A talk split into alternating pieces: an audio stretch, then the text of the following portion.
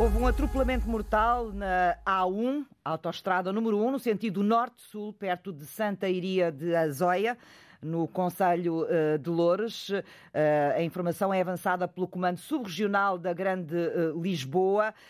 houve um acidente ao quilómetro 9 e, na sequência desse acidente, houve depois um atropelamento um, e nesta altura a via onde o acidente aconteceu está ainda condicionada.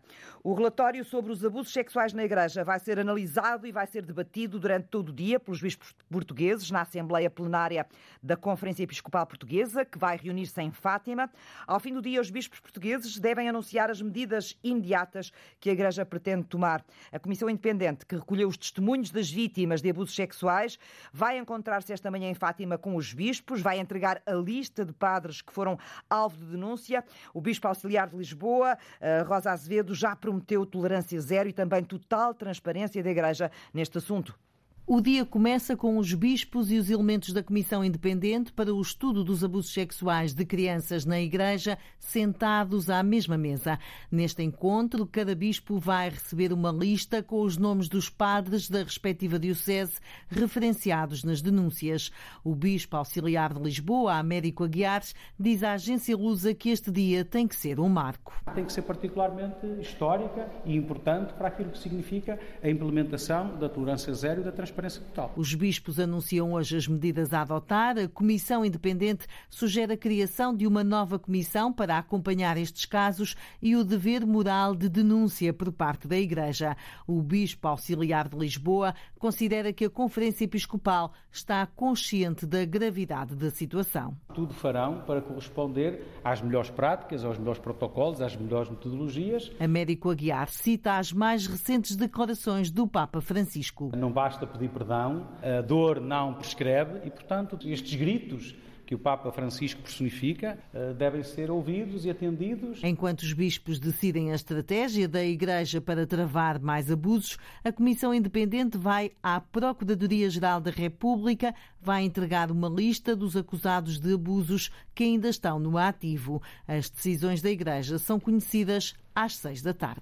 A Comissão Independente validou 512 dos testemunhos que recebeu, fez uma estimativa também, eh, calculando que sejam perto de 5 mil as crianças e jovens abusadas sexualmente na Igreja Católica e o Ministério Público está a investigar seis destes casos. Como ouvimos depois das seis da tarde, a Conferência eh, Episcopal deve apresentar publicamente conclusões eh, em conferência de imprensa e também as medidas imediatas que a Igreja Portuguesa pretende tomar.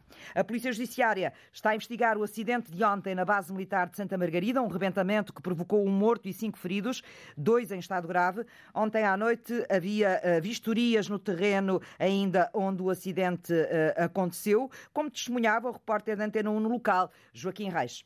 Foi no seguimento de um exercício de fogo real, como é hábito, ou de serem utilizados explosivos, é percorrida essa zona por equipas de sapadores eh, de inativação de uh, material explosivo.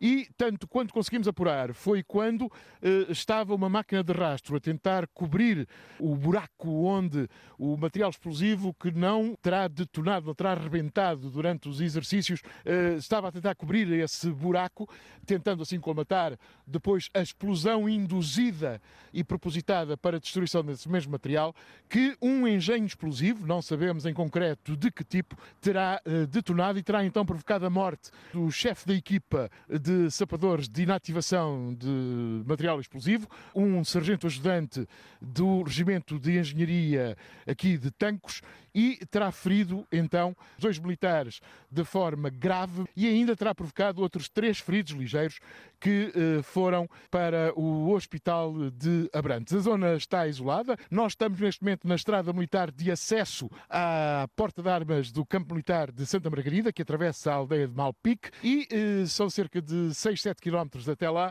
E depois da porta de armas ao eh, polígono de tiro, onde se praticam, onde se dão os exercícios de tiro, quer de infantaria, quer de cavalaria com os carros de combate, eh, são mais uns 5 quilómetros e meio.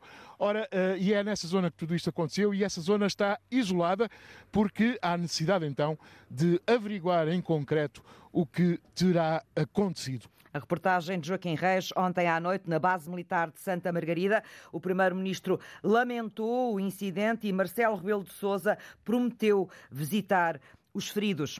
À porta do Hospital Beatriz Ângelo, o frio não afastou os utentes do Hospital de Loures da revolta espalhada pela rua por causa das condições em que o hospital trabalha. As urgências de pediatria já estavam fechadas para voltarem a abrir hoje, às nove da manhã, e o diretor executivo do Serviço Nacional de Saúde é esperado em Loures, no hospital, para tentar apagar o fogo. Mas a população teme o pior, o encerramento definitivo de serviços, e antes que seja tarde, Inês Martins levantou o protesto na rua. À porta do hospital, 40 pessoas bem agasalhadas vão aquecendo a voz, assim. Urgências no hospital! São direito universal! Ao frio, vão sendo cada vez menos com o passar das horas. Quiseram aparecer, nem que fosse por um pouco, para mostrar a mesma indignação, como explica Fernanda Santos, representante da Comissão de Utentes. Cerca de um mês e meio depois da passagem para a esfera pública que os problemas agravaram-se, porque não houve qualquer intervenção por parte do Governo para o resolver.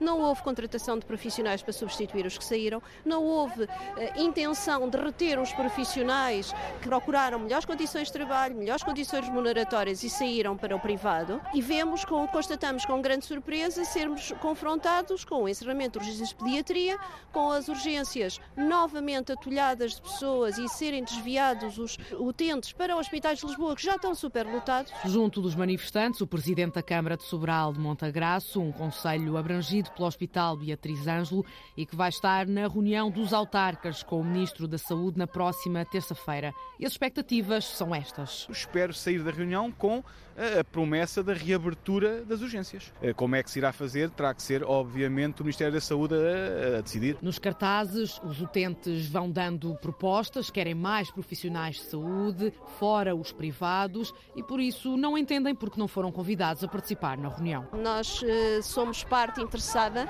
na matéria, uh, não pode ficar só na mão dos presidentes de Câmara. Nós entendemos que nós deveríamos ser incluídos nessa, nessa reunião. Até existir entendimento, se acontecer, as crianças de Mafra, Louros, Odivelas e Sobral de Montagraço ficam sem urgências à noite e aos fins de semana.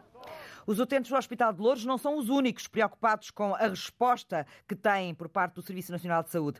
A Comissão de Utentes dos Serviços Públicos do Barreiro já está a preparar para hoje uma vigília em frente ao Centro Hospitalar Barreiro Montijo para protestar contra o eventual encerramento de valências na unidade de saúde. O hospital pode vir a ter pediatria a funcionar de forma alternada, como está a acontecer já com a obstetrícia. Hoje pode haver escolas fechadas, porque a greve dos professores vai juntar-se à greve dos trabalhadores não docentes, que foi convocada pela Federação Nacional dos Sindicatos dos Trabalhadores em Funções Públicas.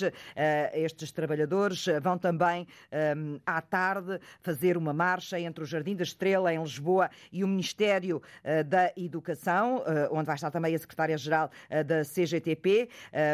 Às 8 da manhã vamos acompanhar a partida no Porto de centenas destes funcionários das escolas que seguem de autocarro para a manifestação de logo à tarde em uh, Lisboa. Há também a greve dos uh, professores, uh, que hoje entra no segundo dia, para os professores que trabalham nas escolas a sul de Leiria. Vamos também acompanhar esta greve a partir das 8 da manhã, percebendo para já às 8 como é que estão a funcionar as escolas em Lisboa. Scholz e Biden conversam hoje na Casa Branca. O chanceler alemão está em Washington.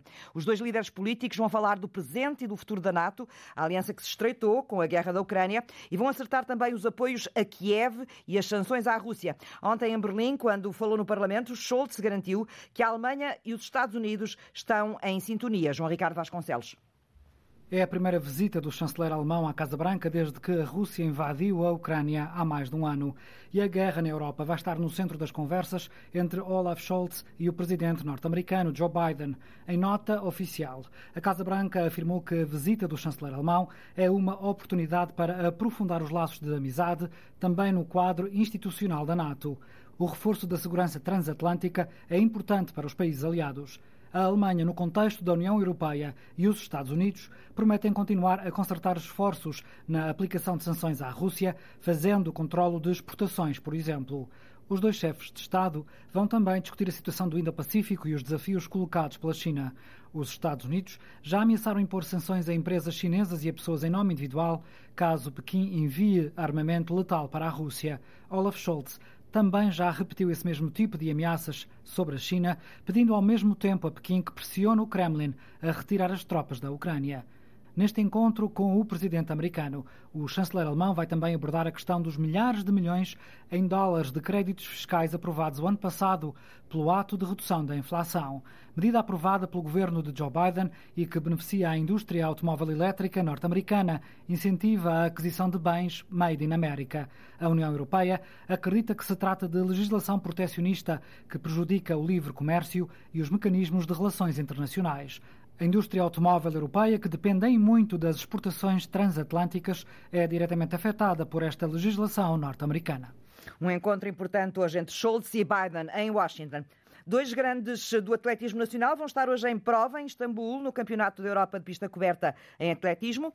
Pablo Pichardo, no triplo salto, Oriol Dongmo, no lançamento do peso, com uma grande responsabilidade também nos ombros, que é de revalidar os títulos de campeões europeus. Daqui a pouco, às 8h10, hora de Portugal Continental, Patrícia Mamona começa a defender o título europeu do triplo salto em pista coberta. Walter Madureira. Patrícia Mamona dá os primeiros passos na defesa do título europeu. O acesso faz-se diretamente com o salto de 14 metros e 10 ou ficando nos oito primeiros. Tento esquecer um bocadinho daquilo que se passa no passado, porque já me aconteceu também ser campeã da Europa, por isso tenho que pensar que isto é uma competição nova, tenho que limpar a mente e pensar que vai haver uh, dificuldades e vou ter que saber ultrapassá-las. Seguem-se Marta Pen e Salomé Afonso nos 1500 metros. A finalizar a jornada da manhã, os 60 metros femininos com Lorene Basolo, Rosalina Santos e Arialis Martínez. À tarde, a esperança do ouro de Pichardo e Dogmo. Primeiro, às 17h35, o atual campeão de triplo salto. o meu objetivo em todas as competições é tentar ganhar.